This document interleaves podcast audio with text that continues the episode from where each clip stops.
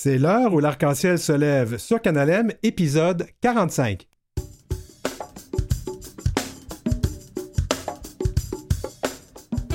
En cette journée de l'action de grâce, avons-nous raison de rendre grâce? Ben, je pense qu'on va le voir avec l'acteur, le comédien Jean-Pierre Bergeron, avec qui on va passer cette première demi-heure d'émission. Et en deuxième partie, deux chroniques, Lire c'est queer avec Brian Saint-Louis et À voile et à vapeur, oui, on parle de voyage avec Pascal Chalmel. L'heure où l'arc-en-ciel se lève du 9 octobre 2023, épisode 45, on est tout, nous, ici. Tout, tout, tout. Les voiles, la vapeur, l'électricité, mais on n'est pas au gaz. On est vert après tout, puis on dort pas au gaz.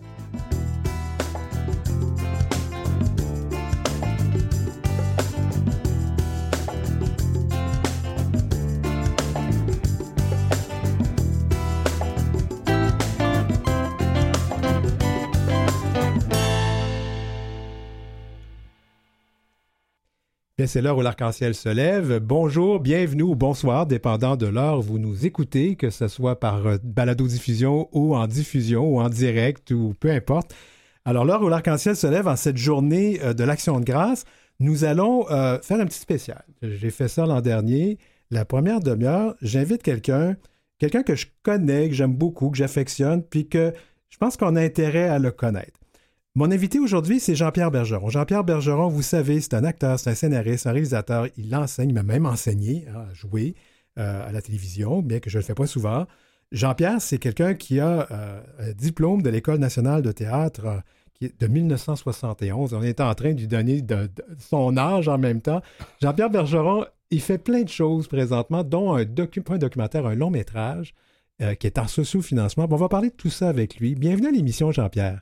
Bonjour, content d'être ici. Ah, c'est vraiment le fun. Ça fait un an que je me disais, faut que j'invite Jean-Pierre à l'émission. Euh, parce que tu es, quelqu'un qui, fait partie de notre, de notre univers. Tu es là depuis longtemps. On t'a vu dans plusieurs séries de télévision. À quelle famille en passant? Oui, absolument. J'ai joué le, le, chum de Christiane Pasquier dans Quelle famille? Ouais. Et euh, le personnage de Jean La Jeunesse avait comme un kick sur sa secrétaire qui était Christiane. Alors je disais une phrase.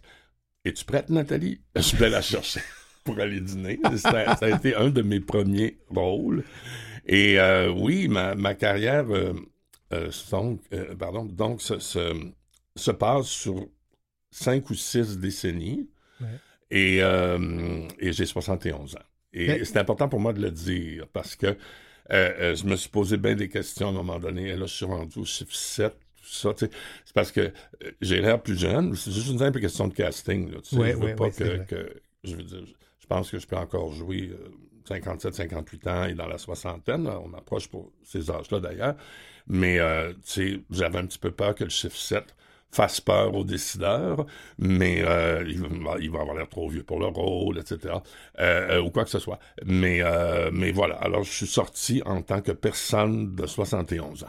Avoir une autre sortie. Oui. Tu vas me permettre de, sortir aussi l'éléphant de la pièce, parce que c'est pas ta première sortie, tu as fait une sortie du placard en tant que personne de, nos communautés LGBT. Oui, absolument. Euh, quand j'ai fait euh, écrire et réaliser mon premier court-métrage qui s'appelait Alone with Mr. Carter, ou Seul avec Mr. Carter, euh, je m'étais dit avant, en même temps que le film va sortir, là, tu vas sortir du placard. Parce que, tu sais, ça n'avait pas de sens que j'écrive quelque chose à contenu clairement gay, très gay, euh, si la notion de très gay existe, là. Ben, je pense pas. Euh, ça se pourrait pas. On peut, peux faire une blague. Alex Perron, peut-être. Je pense qu'il il serait très prêt à dire qu'il est très gay, mais ça, c'est autre chose. Hein, euh, mais en fait, l'intrigue principale était gay. Alors, ben, voilà. Ça fait que là, j'ai dit, tu vas, tu vas sortir du placard dans les médias, chose que, chose que j'avais jamais faite. Et mais quoi que dans l'industrie, dans ma famille, dans mes amis, euh, je veux dire, les gens savaient évidemment que j'étais. Tu ne le vivais pas mal dans ta vie privée, mais c'était quelque chose dont tu ne parlais pas dans ta vie publique. C'est ça. Et puis je pense que euh, et, ça, et, j'ai eu peur avant de sortir du placard. Parce que, euh, bon, on s'entend que comme auteur, ça n'avait pas de sens que je reste dans le placard. C'était impensable, OK? Mais comme acteur, il n'y a rien qui garantissait qu'après ma sortie du placard, on continuerait à m'engager pour, entre autres, des homosexuels ou des personnages qui sont supposément ou probablement hétérosexuels. Et, euh, et moi, c'est ce que j'ai joué surtout dans ma vie. Oui, tu as joué des rôles de, de bourru, euh, de macho, euh, pas mal hein, dans ta carrière? Oui, beaucoup, beaucoup. et je me suis dit, ben là, regarde, si, si c'est la fin de ma carrière d'acteur, ou je pense, ou si je suis, je suis vraiment typecasté maintenant à, à, à jouer des personnages gays, euh, ben, ce sera ça. Mais il y avait aussi un élément financier. Je m'explique. Ouais. Euh, moi, j'ai gagné ma vie euh, pendant plusieurs années en, en aussi annonçant des voix de publicité, en- donc en faisant des voix de publicité, et en annonçant souvent des produits, entre guillemets, typiquement masculins, de l'huile à moteur, des autos, etc. Et je me disais, là, ils, ils vont-ils encore penser à moi pour ces annonces-là? On est pendu à tes lèvres. Qu'est-ce qui a été le résultat de ça? Alors, le, le- le résultat de ça a été, premièrement, que on a continué à, m'approcher pour les mêmes rôles qu'avant. Ouais. Ensuite, euh, euh, j'ai continué à faire des voix, euh, y, y compris de, ce de genre la de produit. Et puis, dans ce style-là. Et les gens se sont mis à penser plus souvent à moi pour jouer des personnages gays. J'ai joué une trans aussi. Alors, euh, puis je, je suis vraiment très content de, de, de jouer des personnages gays comme euh, dans Fait d'hiver, par exemple. Puis euh, dans Complexe G, c'était une trans. Ouais. Et, euh, et voilà. Justement, on va entendre quelque chose. Ça va nous faire rire un peu. Toi, tu restes pas ici. Je te fais un nouveau look, tu sacs ton camp. J'ai de la vieille teinture à ma main quelque part ici, des chansons en sacrement. Mais pas être tendu. Rester naturel. Ah ouais. La chambre de bain. Mets-toi tout nu. Pas me mettre tenue. Mets-toi, connard! Désolé, j'ai de la difficulté à passer cet extrait-là sans rire.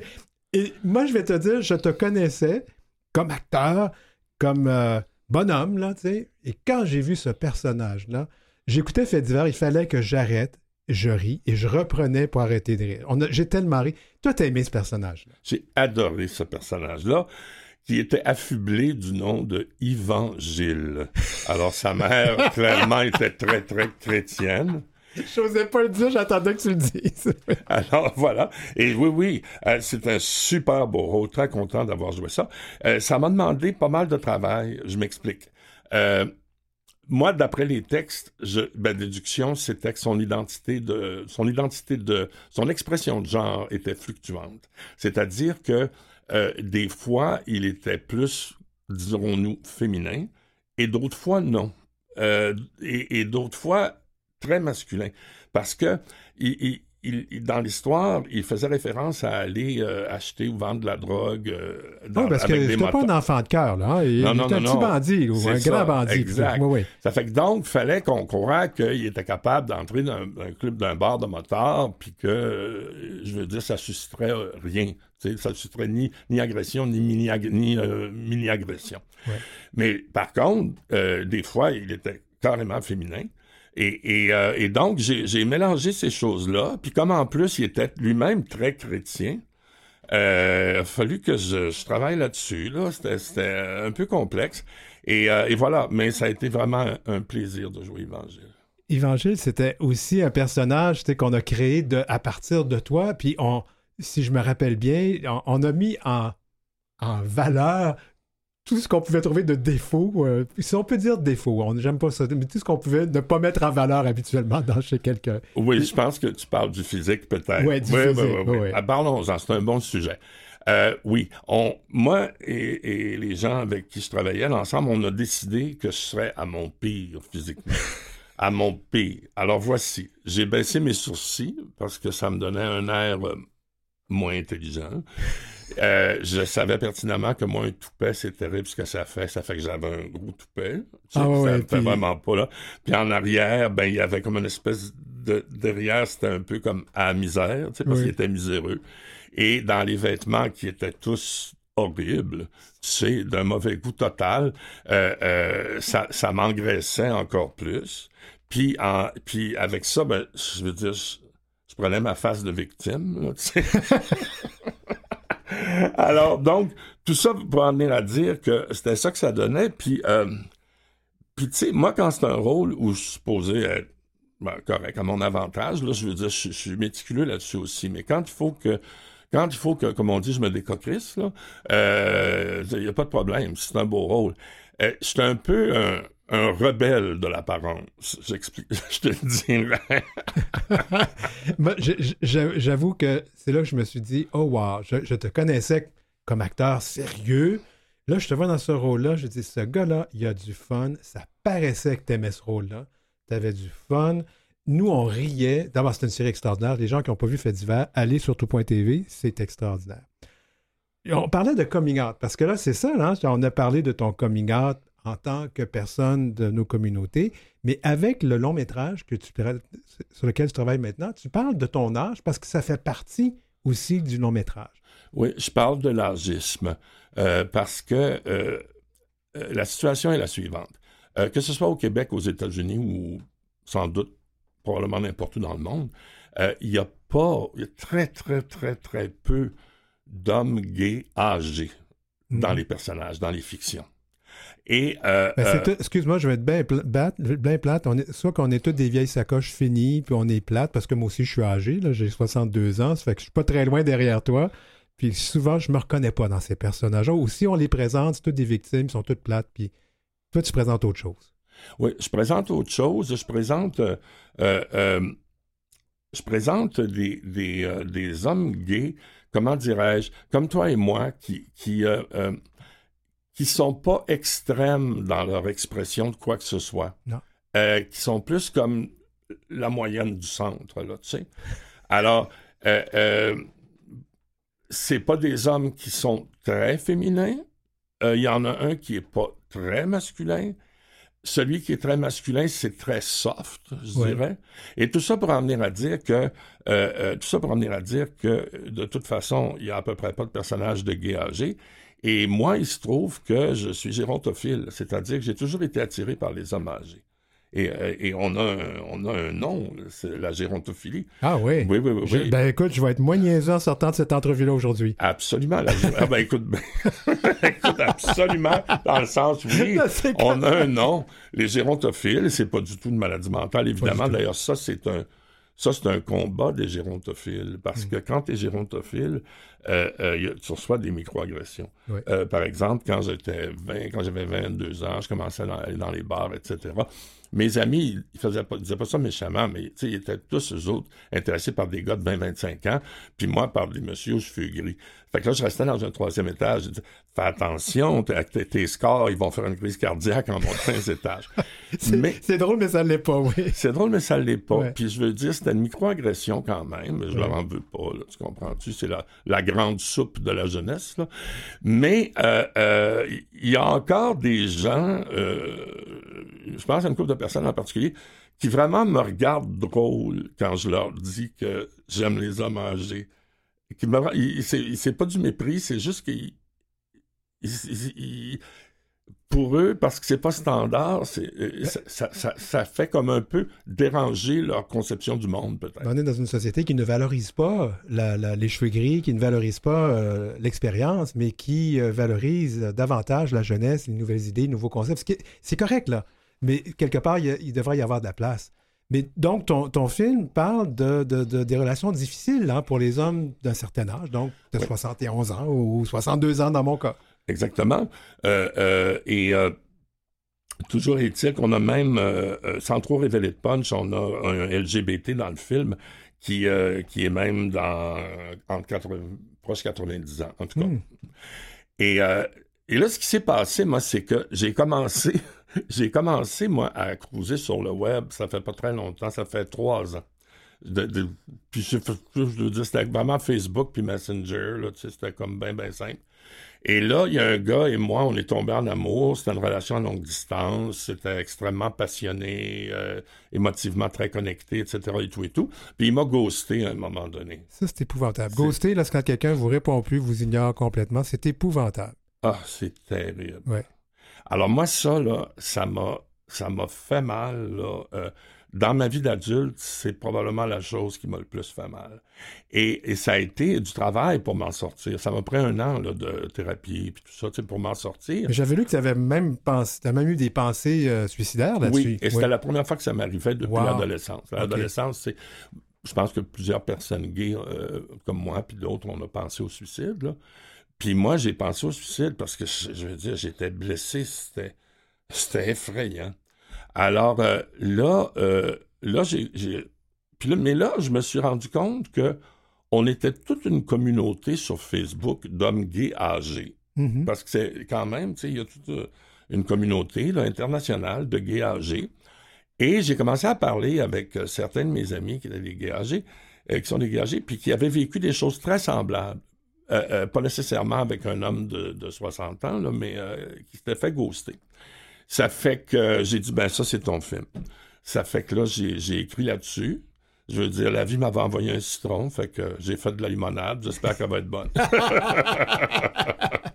Et justement, c'est c'est assez admirable parce que ce film-là, tu t'es dit, euh, là, j'attends pas, après plein de financements, je pars mon affaire moi-même.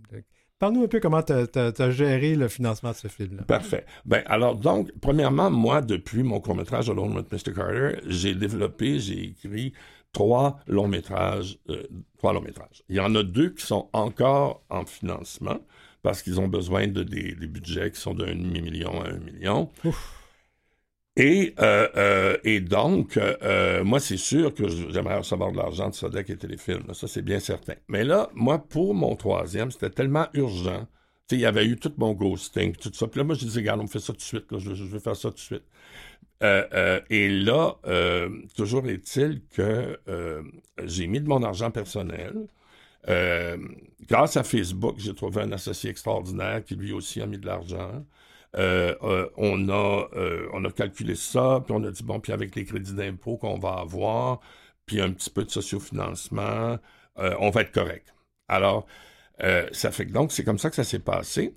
Et on a recruté une équipe technique extraordinaire, beaucoup de gens relativement jeunes, mais tu sais, il y a tellement de monde maintenant qui sortent des écoles de cinéma, puis qui sont très, très bons. Et donc, et on a eu des personnes aussi avec énormément d'expérience sur l'équipe. On tourne en janvier. Les gens sont moins occupés dans ce temps-là. Ouais. Alors, excuse-moi. Désolé. Euh, et, euh, et donc, euh, c'est comme ça qu'on a fait le film. Pour, je ne voyais pas d'autre solution rapide, en tout cas. Et non, je ne voyais pas d'autre solution rapide, c'est ça. Et euh, voilà. Fait que là, c'était tourné, mais il manque un peu de sous pour finaliser le tout. Tu es en campagne de sociofinancement. Ça, c'est assez extraordinaire. tu commences à presque arriver au bout de tout ça. Là. Oui, alors euh, euh, le sociofinancement, on a c'est pour les coûts de finition, c'est-à-dire pour améliorer la couleur, améliorer la musique, que tout ça vraiment soit le, le mieux qu'on peut. Et on a une cible de 20 500 dollars euh, canadien. Et euh, nous avons amassé pour le moment 85 des fonds. Wow, c'est bon ça. Et là, c'est merveilleux de voir le soutien que j'ai. Mais vraiment, là, c'est sûr que l'argent, c'est le fun, ça fait du bien, là. Mais euh, le soutien, beaucoup de gens de la communauté, des gens aussi qui sont des amis de la communauté, clairement. tu sais, je sens beaucoup, beaucoup de support. Parce que ce sous-financement, ça marchait très bien il y a, plusieurs années. C'est de plus en plus difficile de le faire, mais j'aime beaucoup comment tu le fais. Hein. les gens, tu ne demandes pas aux gens, là, minimum, donnez-moi 200. Non, non, tu prends tous les dons. Hein. C'est vraiment intéressant comment ah, tu, prends. 10 dollars, 20 dollars, euh, absolument. tous les dollars nous aident. Euh, parce que c'est très, très cher, la post-production. Alors, euh, voilà. Fait que je suis bien, bien content que ça avance, mais il reste encore du temps pour euh, contribuer au sociofinancement. C'est sur Indiegogo. Indiegogo, euh, écoute, il faudra que te donner le, site exact en fin d'entrevue, mais effectivement, c'est intéressant comme, comme processus. Moi, j'avoue que je suis épaté de voir que ça fonctionne aussi bien que ça. Merci. Puis écoute, moi aussi, je, je, suis vraiment très, très content parce que je ne savais pas que qu'on arriverait à ça, tu comprends? Il n'y avait pas de garantie là, au départ. Ben, on va espérer que peut-être avec cette entrevue, le 15% qui manque va, être, va rentrer assez rapidement après ça. Ça serait merveilleux. ça serait le fun. Euh, c'est quand même intéressant de ce dont tu, parles, ce film, tu le fais en anglais. Il y, a une raison pour ça, j'imagine? Oui, je l'ai fait en anglais. Et euh, la première raison, c'est une question d'authenticité. Moi, toutes mes histoires d'amour, sauf une, ont toujours eu lieu en anglais. Et j'ai été, j'ai fait partie d'une famille anglophone à une époque où mon, conjoint était anglophone et c'était vraiment. Puis tu joues beaucoup en anglais et tu as étudié à New York aussi. J'ai étudié à New York, j'ai joué en anglais.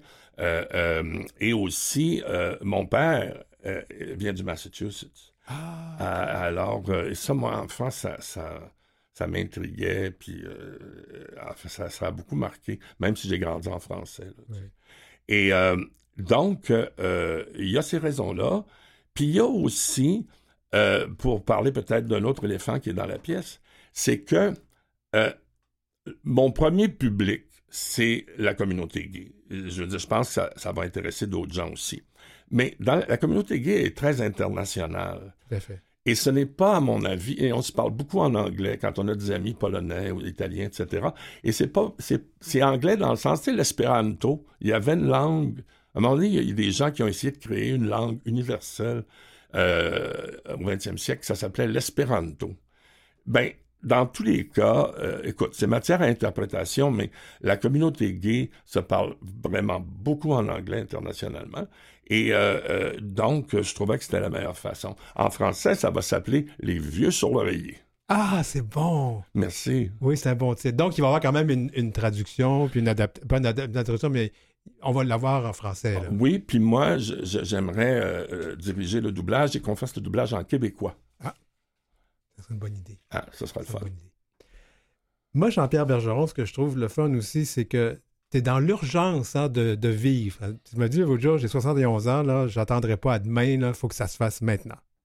Exactement, c'est ça. C'est important pour toi. ça. Oui, oui, oui, c'est très, très, très important parce que, je veux dire, je- je- le but de ma vie, moi, c'est quand je vais décéder, c'est de décéder sans regret. C'est-à-dire, et ça inclut que j'essaie euh, maintenant, plus que jamais, dans les années à venir, de, livrer quelque chose, de, contribuer quelque chose qui, qui me rend content et qui peut-être aide aussi euh, la société. Ça fait que c'est ça. Mais tu as aidé beaucoup la société dans d'autres fonctions aussi, puis j'aimerais ça qu'on entende ce prochain extrait.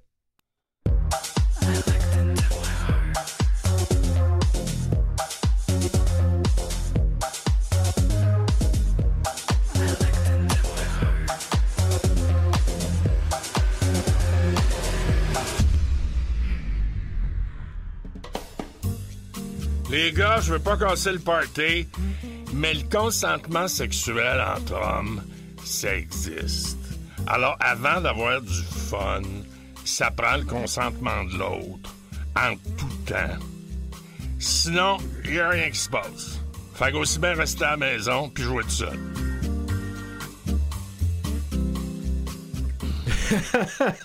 Encore une fois, ça. Bon, moi, j'ai le rire facile, mais il faut dire que c'est drôle. Ça, c'est une, une campagne qui était euh, pour rappeler aux gars que faut- avant de se taponner, il faut avoir le consentement. Exactement. On t'a choisi pour faire la voix, puis vraiment, on a choisi la bonne voix pour le faire. Merci. C'est un très bon texte, vraiment, Oui, oui. là, tu sais. Euh, ben, j'ai bien aimé ça faire ça. Que je vois que de plus en plus, tu sais, euh, ta sortie du placard, qui est quand même arrivée tard dans la vie, 2011, euh, donc ça fait juste... J'avais 60 ans. Ouais. Et que depuis ce temps-là, t'as du plaisir, tu te laisses aller, c'est le fun. J'ai du plaisir, puis s'il y a des choses où je peux aider par ma présence euh, la communauté, euh, moi, je suis toujours disponible. Fait que, voilà. Alors, si les gens veulent t'aider pour finaliser ce, ce magnifique film, qu'est-ce qu'ils doivent faire? Alors, il s'agit d'aller sur Indiegogo Oui. et un instant. Oui, j'ai le site web, moi aussi, j'essayais de le trouver. Je l'ai. Alors, c'est Indiegogo, c'est E I-N-D-I-E-G-O-G-O.com. Voilà. Et là, on va dans Projet, P- euh, Projects en fait, en anglais. Et puis c'est Old Guys in... Mais je pense que si on fait Old Guys in Bed, on va finir par arriver sur... euh, Je crois que si tu googles euh, ou Bing ou autre, là, Old Guys in Bed, Ouais. Indiegogo, tu vas arriver direct là. Sinon, on fouille Jean-Pierre Bergeron, on va finir par arriver là aussi. Oui, puis j'ai le HTTPS, si tu veux, là, rapidement. C'est Oui. HTTPS 2 points, barre oblique, barre oblique, IGG, point ME, barre oblique, AT, barre oblique, Old Guys in Bed en un mot, barre oblique. Puis nous, on va le mettre aussi dans, notre, dans nos, nos promotions de, de cette émission. C'est incroyable, on a presque terminé nos, nos 25, mais on a un petit peu encore de, temps. On va parler de tes projets. Qu'est-ce que tu- sur quoi tu travailles et qu'est-ce que tu peux nous dire sur, sur quoi tu travailles? D'accord. Alors, euh, euh, ben d'abord, il y a euh, samedi, c'est la première de l'ouragan Fuck You Tabarnak, qui est un euh, qui est un long métrage magnifique de Arabal, euh, dans lequel je joue un caméo. C'est très court, mais je veux dire, c'est le fun. Et euh, présentement, je tourne La dernière communion, qui est une série web et qui ira, je crois, à la télé aussi, là, parce que Télé-Québec est là-dedans, euh, sur trois membres du clergé, des frères, comme dans Frères du Sacré-Cœur, qui ont 65-70 ans et qui décident du jour au lendemain de défroquer pour refaire leur vie. Et c'est vraiment un beau projet. Il y a Guy Jodoin, il y a Fayol Jean, il y a Louise Portal aussi. Euh, et donc, euh, voilà. Euh, c'est bien, bien, bien, bien fun de faire ça. Jean-Pierre Bergeron, j'aurais pu passer des heures avec toi aujourd'hui. C'est tellement le fun d'avoir le temps de se jaser et de partager avec notre public. Je pense qu'ils ont besoin d'entendre qu'à 71 ans, la vie s'arrête pas. Non, ça s'arrête pas. Ah non, non, non, absolument. Puis, j'ose te poser la question, es-tu en amour, là, ou c'est en- encore en, en- en recherche? Non, je suis pas en amour, puis je suis pas en recherche non plus. J'ai beaucoup, j'ai regardé mon agenda pour les X prochaines années, là, enfin mon agenda Il n'y a dans pas de place tête. pour un chum. Il n'y a pas de place pour un chum en mot simple, c'est ça. je fais des films à la place. Moi, j'ai adopté un chien, ça va aussi bien aussi. Ah, écoute. Ben, non, non, là, il faut, qu'on- faut faire attention, les gens vont mal interpréter Non, non, ça. non. Et ça, il- il- voilà, il Je reste à terre. je comprends, je comprends très bien. C'était Jean-Pierre Bergeron, donc notre invité cette semaine à l'heure où l'arc-en-ciel se lève. Jean-Pierre Bergeron qui travaille sur un long métrage, Old Guys in Bed, qu'on a hâte de voir en 2024, j'imagine. Oui, les vieux sur l'oreiller. Les vieux sur l'oreiller.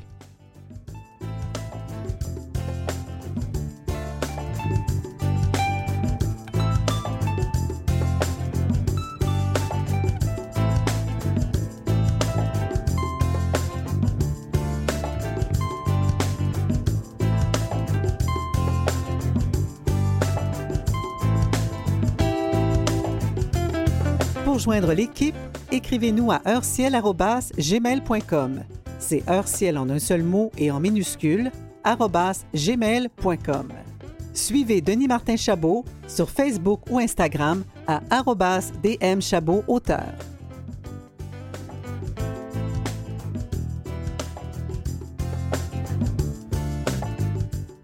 Wow, ça c'était vraiment une entrevue le fun. Ça fait du bien d'avoir des entrevues comme ça où on parle de choses positives avec des gens positifs dans nos communautés.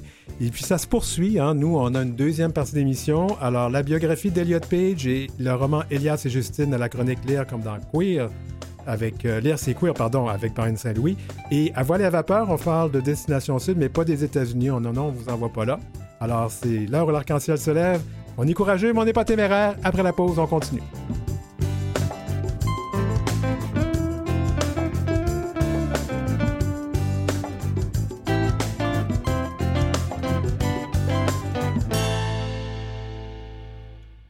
De retour à l'heure où l'arc-en-ciel se lève à Canal M, épisode 45.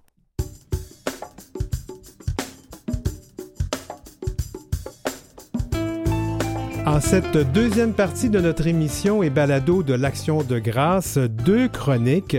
On va parler de la biographie d'Eliot Page et Elias et Justine à la chronique Lire, comme, c'est, comme dans Queer, hein, avec Brian Saint-Louis.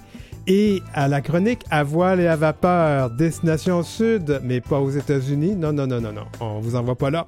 Car à l'heure où l'arc-en-ciel se lève, on est courageux, mais on n'est pas téméraire.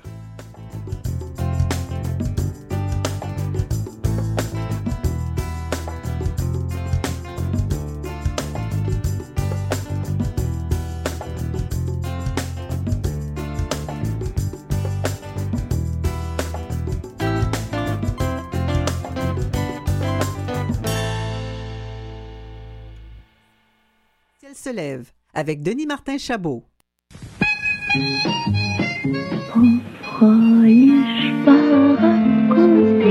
Silence s'il vous plaît dans la bibliothèque.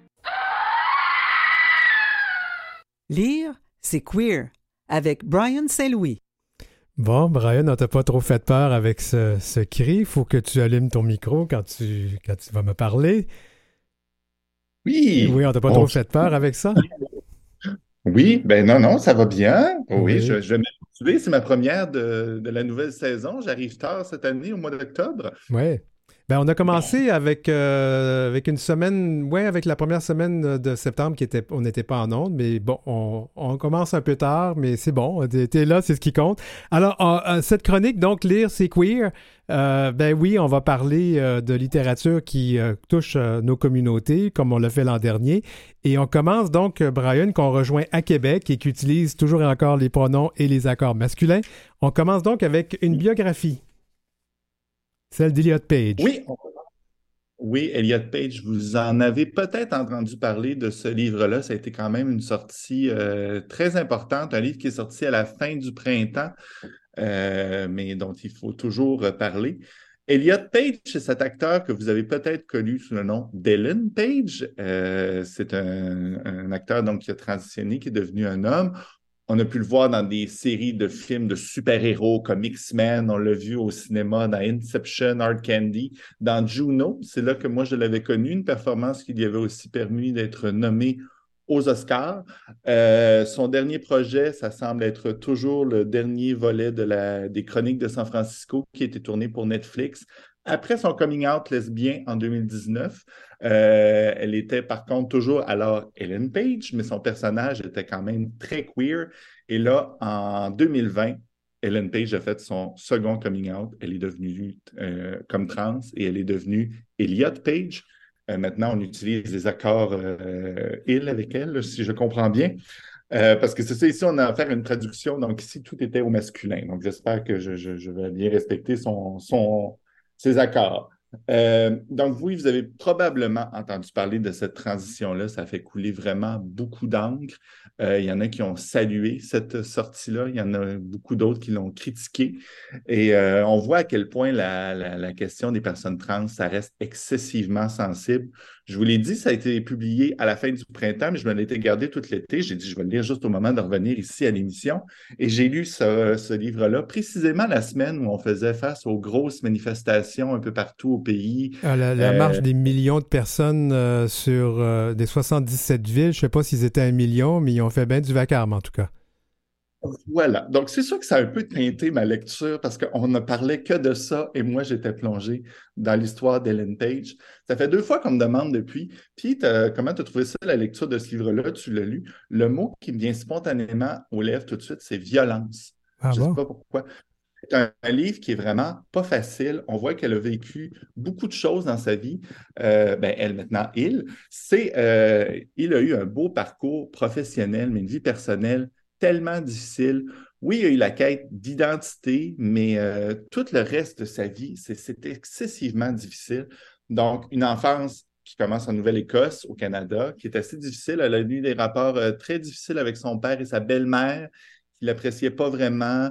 Euh, une atmosphère agressive avec les autres enfants, beaucoup de moments seuls, des parents qui insistaient beaucoup pour que la jeune Hélène se tienne avec des amis de filles plutôt qu'avec des amis garçons. Mais là, déjà, il y a des questionnements dans son esprit, le corps qui change, là, on arrive à l'adolescence, les stéréotypes qui embarquent, beaucoup de choses comme ça et le métier d'acteur aussi qui commence assez tôt, euh, où on lui demande déjà de correspondre à une certaine image de la jeune fille, on lui demande de porter des vêtements qui ne lui plaisent pas. Et ça, déjà, ça commence à peser sur la conscience d'Hélène de, Page. Là, on va entrer vraiment aussi dans le milieu du cinéma. Euh, c'est pas un portrait très reluisant du milieu du cinéma qu'elle nous fait. On est plus proche du milieu d'Harvey Weinstein que du conte de fées, là, vraiment. Euh, elle est assez jeune à ce moment-là, elle n'est pas toujours bien accompagnée, elle est vulnérable, elle se débat toujours avec les tiraillements internes qu'elle a. Et là, c'est ça, il y a des stalkers qui la harcèlent, il y a du harcèlement sexuel, il y a des abus, il y a des commentaires homophobes, il y a beaucoup de souffrances psychologiques, elle s'inflige aussi des souffrances physiques. C'est c'est pas raconté pour donner un show, c'est quand même pour nous expliquer, ben, c'est ça qui est arrivé et c'est un peu ça qui m'a formé. Puis c'est toujours dans un contexte de, réappropriation de son histoire. Il le dit toujours j'aurais aimé ça être plus fort à ce moment-là, j'aurais aimé ça être capable de m'imposer. De... Il y a des choses qui ne se faisaient pas, qui n'avaient pas d'allure et je n'ai pas, pas été capable de prendre ma place à ce moment-là. On chemine avec lui dans tout ça. Et là, il va y avoir le premier coming out lesbien qui a fait beaucoup de bruit, qui était libérateur, mais qui était difficile. Et ensuite, le deuxième coming out trans qui lui dit encore plus libérateur, mais encore plus violent, justement. Il a dit J'ai eu des commentaires depuis ce moment-là qui sont excessivement violents, difficiles. Euh, et là, on, il se livre beaucoup dans la biographie. On va dans le très intime. Euh, on va vraiment là, dans le ressenti de tout ce qui s'est passé. J'ai une amie qui l'a lu également, puis elle m'a dit Mon Dieu, il y a aussi beaucoup de scènes de sexe. Euh, il, y a, des descriptions d'actes sexuels dans ce livre-là. Elle dit Je trouve que c'est un peu trop. C'est vrai qu'il y en a beaucoup, mais moi, je trouve que justement, c'est peut-être pas une mauvaise chose parce qu'il y a beaucoup de questions que les gens continuent de se poser par rapport aux personnes trans. Comment mm-hmm. ça se passe? Comment ça c'est votre intimité ou juste comment vous vous sentez? Ce pas des descriptions seulement pour décrire puis attiser, c'est vraiment pour expliquer comment il se sentait à ce moment-là, c'était quoi son état d'esprit. On n'est pas dans le voyeurisme, on est plus dans l'éducation. Euh, regardez, c'est ça que j'ai vécu. Euh, donc, beaucoup de réflexions. On voit, c'est ça, là, comment c'est de sentir, comment quand on grandit et qu'on est dans un corps qui devient celui d'une femme alors qu'on se sent garçon, comment ça se sent.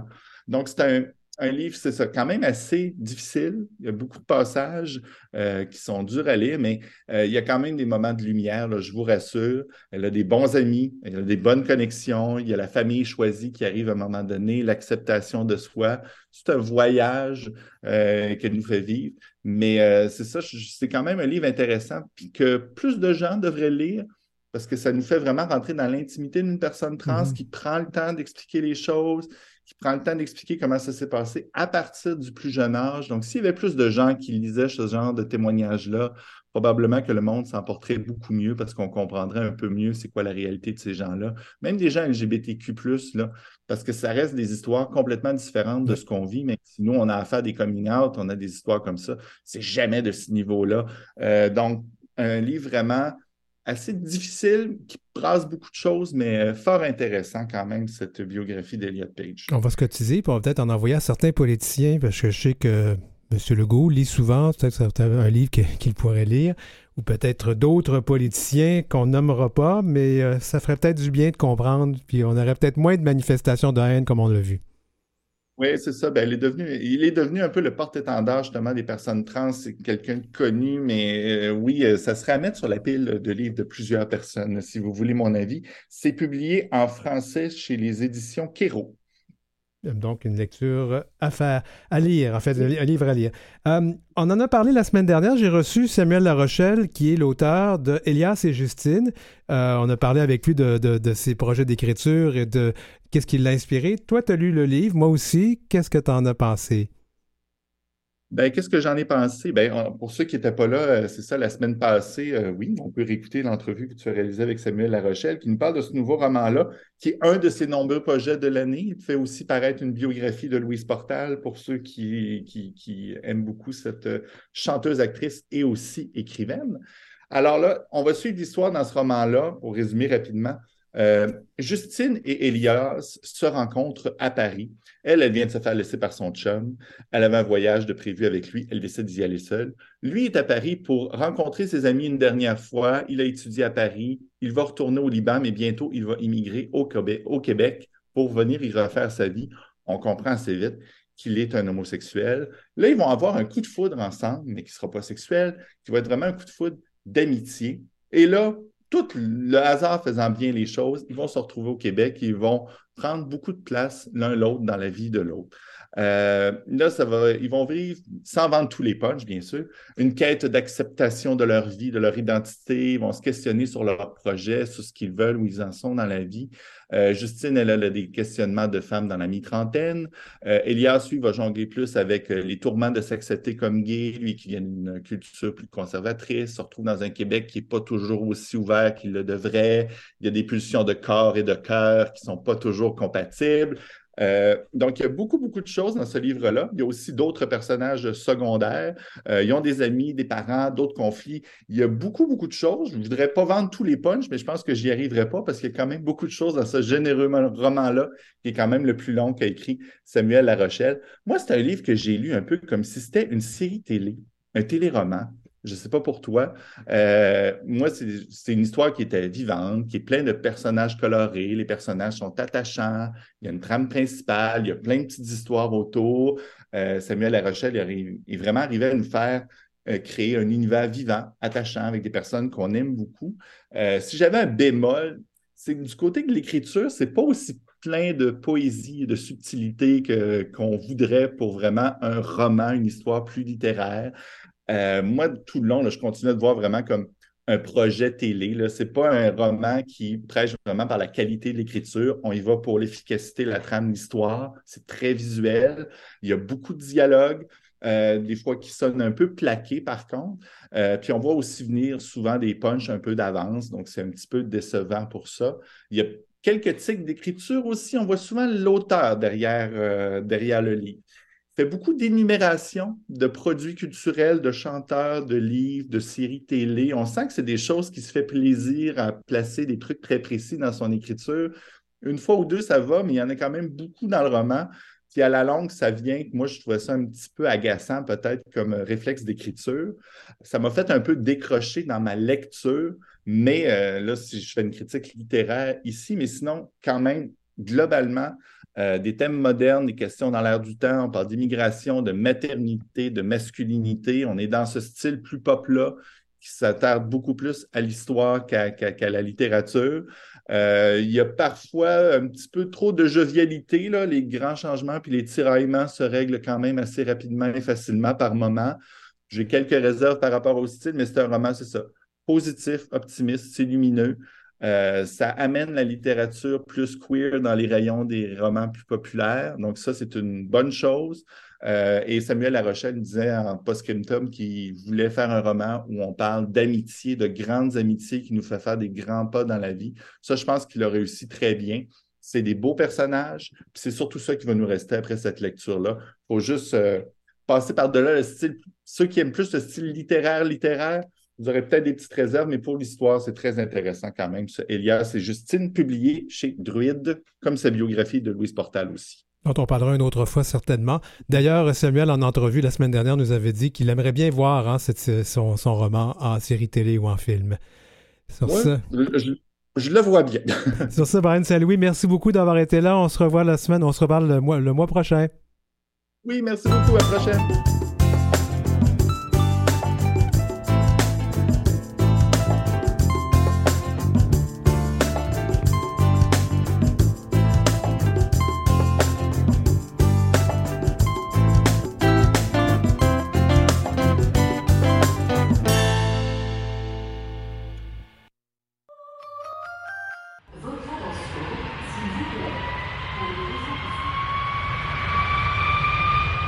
À voile et à vapeur.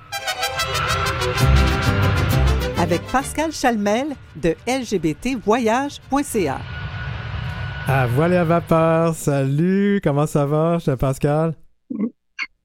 Ben, ça va très bien, merci beaucoup. Là, c'est la reprise. Là. Ah oui, hein, c'est chronique voyage. Oui, oui, oui. Ben moi, je sais que tu arrives de, vacances, alors euh, tu as l'air reposé. Moi, je te vois, les auditeurs ne te voient pas. Moi, je te vois par euh, la magie de nos visioconférences. Hein? Ben oui, ben oui, je reviens de vacances. Là, je reviens d'une semaine en République dominicaine. Euh, ce fut très agréable. je vais en parler justement un petit peu dans ma chronique pour donner une petite idée là aux gens. Je voulais faire un petit peu le tour aujourd'hui. Euh, des, destinations. Comme l'hiver. Oui, l'hiver, l'hiver s'en vient, même si euh, on veut pas trop y penser, mais l'hiver s'en vient. Euh, on est aujourd'hui l'action de grâce. Alors, dans pas longtemps, on va commencer. on commence déjà à ramasser des feuilles, il va commencer à faire plus froid. Et on commence à vouloir aller dans le sud. Puis nous, on a décidé qu'on n'enverrait pas le monde dans le sud des États-Unis. On va les envoyer dans le sud, dans les Antilles, peut-être. Dans les Antilles, c'est ça. Ben, je voulais rappeler aux gens surtout que, bon, comme destination, euh, bien sûr, euh, les gens qui veulent partir cet hiver, je dirais de commencer déjà à planifier, hein, parce que oui, l'automne est à nos portes, là, présentement, et puis euh, je regarde pour certains départs en janvier, février, mars, ça commence à avoir des dates qui sont un petit peu plus difficiles. Le fidèle Puerto Vallarta qu'on connaît bien, les gens qui aiment aller là pour la fête, euh, pour euh, sa plage gay, pour euh, tout ça, c'est commencer à penser à, réserver de bonheur parce que il y a certaines dates qui commencent déjà à être pas mal occupées. On a bien entendu, je vais parler un petit peu des produits pour la communauté connus et comme je disais tout à l'heure, il y en a un que j'aimerais proposer un petit peu à, à, nos auditeurs qui fait un petit peu de changement. Euh, donc après ça, on a après Puerto Vallarta pour les gens qui veulent partir cet hiver. Ben, bien sûr, on a toujours Cayo Largo, euh, l'île de Cayo Largo, qui est maintenant gérée par euh, la compagnie Sunwing sur place. Donc pour les gens qui ont un petit peu peur, on a souvent des questions avec Cuba au niveau de la nourriture. Ben, je peux vous dire que par rapport à, à ces derniers temps, là, dernièrement, il y a quand même une amélioration. Et Cayo Largo est une destination qui est desservie, bon, qui la nourriture est importée euh, par euh, Sunwing à chaque vol. Donc, les gens qui ont un petit peu peur, euh, euh, ben, soyez rassurés qu'au niveau de la nourriture, du côté de Cayo Largo, il y a moins de problèmes qu'ailleurs. On va parler aussi de Cayo Coco, qui est le Mutu Rainbow, qui est toujours le fidèle, l'hôtel que tu connais. Oui, je suis allé l'an dernier, oui. Exactement, un hôtel, euh, je l'ai pas mal vendu bon ces derniers temps euh, à travers la saison d'été. On a des, toujours des bons comebacks, des bons commentaires euh, pour la clientèle qui désire avoir un environnement qui est vraiment exclusivement presse, qui sont hétéro-friendly si on veut, mais pour un environnement qui est gay. Tu sais, puis on parle de toute la communauté maintenant, on en entend beaucoup parler. Hein, de, on parle de trans, hein, on parle de, de de genre de, euh, femmes, de, femmes lesbiennes, de, femmes lesbiennes. Ils sont ouverts vraiment. Il y a des shows de drag queen à l'hôtel. Ben, ben, en fait, moi, je dois, dire, quand on arrive en autobus, plus souvent qu'autrement, on est accueilli par euh, des, des, membres de l'équipe. Ils ont des danseurs, des danseuses, et plusieurs des danseurs, danseuses sont aussi, ils font du drag ou de la drag, et ils nous accueillent justement en drag queen lorsqu'on sort de l'autobus, ouais. Oui, pour se mettre euh, pour se mettre dans l'ambiance. Et puis bon, moi j'ai souvent des questions de genre, tu vois, c'est drôle parce qu'il bon, il y a un groupe le 26 janvier qui à cet hôtel-là. Euh, malheureusement, bon, euh, même si j'en parle, il est complet. Maintenant, le, le, voyage est complet. Air Canada offrait une semaine au chill out le 26 janvier. Ben, il est complet. il me reste, moi, il me reste deux chambres ben, pour les gens qui seraient intéressés, deux chambres en occupation double. Là, c'est les seules qu'il y a sur le marché pour participer parce que moi, j'ai acheté des chambres là. Mais euh, c'est un événement quand même qu'ils font chaque année maintenant. C'est la deuxième, euh, deuxième année qu'ils vont faire un événement. Et c'est, euh, départ le 26 janvier. On appelle ça le, le, chill out. Donc, c'est un party là, toute la semaine, c'est ça? Ouais, toute la semaine, le bal en blanc, il y a les soirées, il y a les, il y a les, euh, bon, les demandes aux gens d'apporter des, des, des, talons. En tout cas, c'est vraiment toute une semaine de fête. Euh, euh c'est sorti, je pense, début, euh, fin, mi, mi-juin. puis ça s'est rempli quand même, on entend de le dire. Tous les gens qui ont été l'année passée voulaient y retourner. moi, j'avais un groupe de 30 personnes et c'est pratiquement tout rempli. Il me reste deux chambres et une suite, je pense, sur le marché. Donc, c'est un événement qui est quand même le fun parce que bon, euh, euh, c'est rare qu'il y ait un départ de groupe francophone au départ du Québec. Il y, a des, gens de Toronto, mais je pense que le plus de sièges est de Montréal. Et euh, c'est toujours un événement qui est puis bon, c'est pas des produits qui sont vraiment très chers, donc euh, ça peut être euh, pour la prochaine version, la prochaine année, là, je dirais l'année pas pas, pas celle qui vient parce qu'elle est complète, mais l'autre aux gens d'y penser. Et euh, c'est toujours la dernière semaine, juste pour qu'on soit clair, toujours la dernière semaine du mois de janvier, c'est ce qu'on appelle le chill out. C'est un, un party, carrément, où on, on, s'amuse autour de la piscine. Et euh, Exactement. je peux vous assurer qu'on ouais, on peut s'amuser et boire beaucoup euh, autour de la piscine, si on veut. ouais. Ouais, ouais, ouais, ouais, ouais, c'est festif. Je dirais que si tu vas là pour te reposer une semaine et puis pas entendre de musique ou quoi que ce soit, c'est pas la place que tu dois aller. Alors, alors, je dirais que moi, je reviens dans l'hôtel quand même qui m'a assez surpris. Je suis allé en République dominicaine, je suis allé du côté de Samana, qui est sur le même côté que Punta Cana, si on veut, et euh, je suis allé au V Windham euh, Samana, euh, qui est un hôtel 4 étoiles, 4 étoiles et demie. J'étais vraiment agréablement surpris du nombre de couples, de, parce que c'est un hôtel adulte seulement. Euh, c'est un hôtel qui est à peu près de 250 chambres, euh, qui a une très belle plage, qui a pas de sargasses. Pour les gens qui ont peur euh, de, des sargasses, là, on entend beaucoup parler là ces derniers jours euh, de la recrudescence des sargasses du côté de la rivière Amaya, de certains endroits là où c'est plus. Les gens qui aiment se baigner. Euh, du côté de Samana, ben, au niveau. Les sargasses, donc on parle de, de petites bestioles qu'on trouve dans l'eau là. Les algues, on parle des algues. Euh, que les, ah, ça brûle, ça, oui, oui, oui, c'est ça, ça brûle. Euh, juste ouais, pour, être, pour, être, clair, hein, le, le, un hôtel pour adultes seulement, ce que ça veut dire, c'est qu'il n'y a pas d'enfants. Oui. Il n'y a, pas, d'enfants. Exactement. Ça fait, des fois, ça fait du bien. on, aime, on, aime, les enfants, mais des, des, fois, ça fait du bien de ne pas en avoir autour, ouais. Exactement, c'est un environnement et comme je dis, j'étais surpris parce qu'il y avait beaucoup de couples et puis des, beaucoup de couples de même sexe et puis que ça venait, bon, ça venait d'un peu partout. Hein, c'est des destinations qui sont desservies euh, à travers, euh, je, je, pense l'Europe, même l'Europe. Et puis je regardais ça puis je faisais ah c'est le fun. Tu sais, si on calculait au niveau de la du pourcentage, il y avait à peu près 10% 12-15 de, de, de gays à l'hôtel et de, il y avait des couples femmes et des couples hommes, tu sais. Puis les, les, les gens étaient quand même relativement assez à l'aise de se toucher, de se.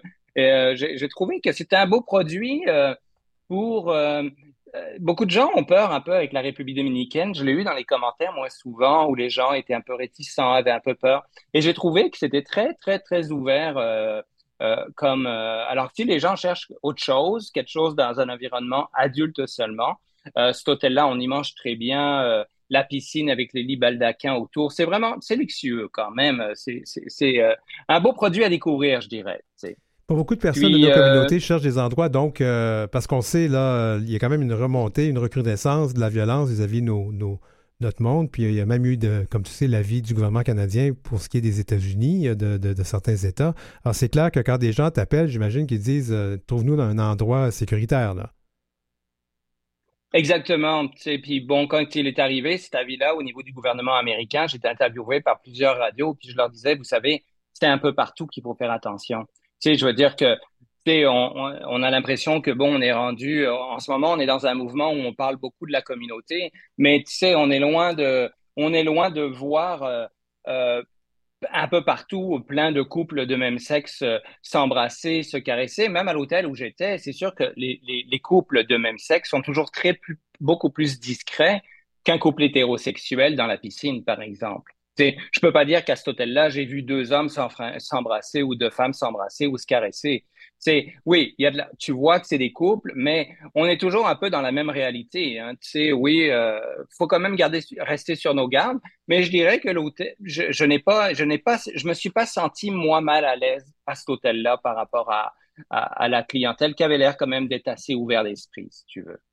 Donc, euh, si on veut voyager, là, c'est, on est au mois d'octobre, euh, les gens vont vouloir voyager, j'imagine, en, janvier, en février, en mars. Euh, est-ce qu'il y a quand même des bons, des bons, excuse-moi l'expression anglaise, des bons deals, des bonnes offres présentement?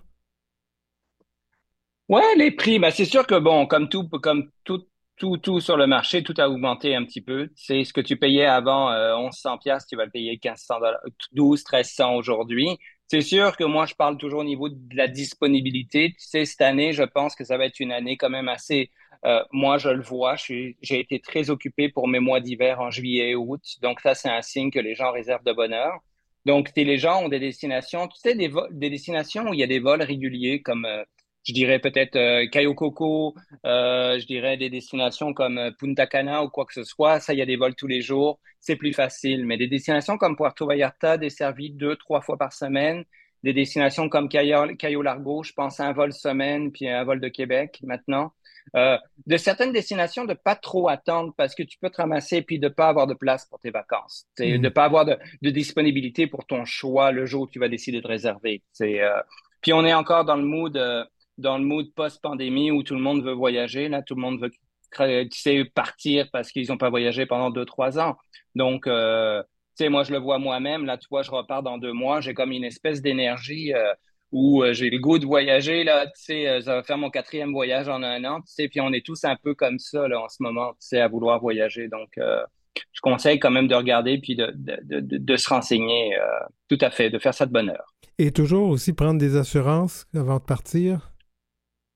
Oui, bah, c'est sûr que les assurances, les assurances sont toujours bien importantes. Les fournisseurs offrent des assurances annulation, mais ils offrent pas l'assurance médicale.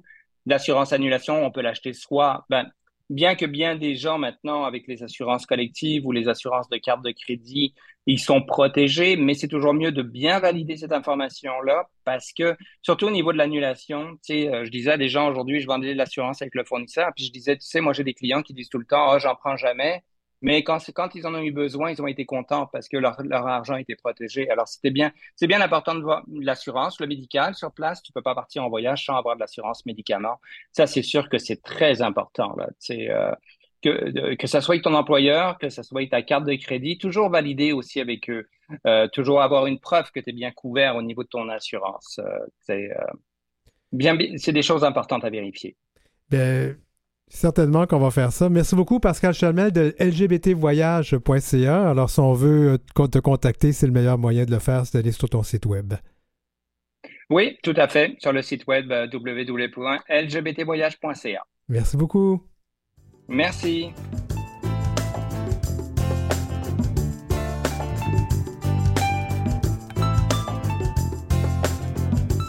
Pour joindre l'équipe, écrivez-nous à heurciel.gmail.com. C'est heurciel en un seul mot et en minuscule, gmail.com. Suivez Denis Martin Chabot sur Facebook ou Instagram à dmchabot-auteur. Bien, c'était l'heure où l'arc-en-ciel se lève, épisode 45 en ce 9 octobre 2023, journée de l'action de grâce. Alors j'espère que vous avez bien célébré ce moment ben, important, qui n'est pas toujours un événement religieux non plus. Hein? Des fois, juste de remercier la vie parce qu'on est là, parce que, ça fait du bien, parce que parce qu'on existe, parce qu'on est capable de sourire, parce qu'on est heureux, c'est déjà beaucoup. On n'a pas nécessairement besoin de croire en quelque chose ou en quelqu'un, juste d'être d'être reconnaissant envers la vie. Je pense que c'est ça euh, le message de l'action de grâce pour moi. Alors n'hésitez pas donc à communiquer avec nous, heurciel.gmail.com. Ça vous permet aussi de communiquer avec notre équipe de recherche, Marie Massé et Guderic Trobe. Je voudrais aussi remercier Maurice Bolduc à la mise en onde. Puis nous, on se revoit la semaine prochaine pour l'épisode 46.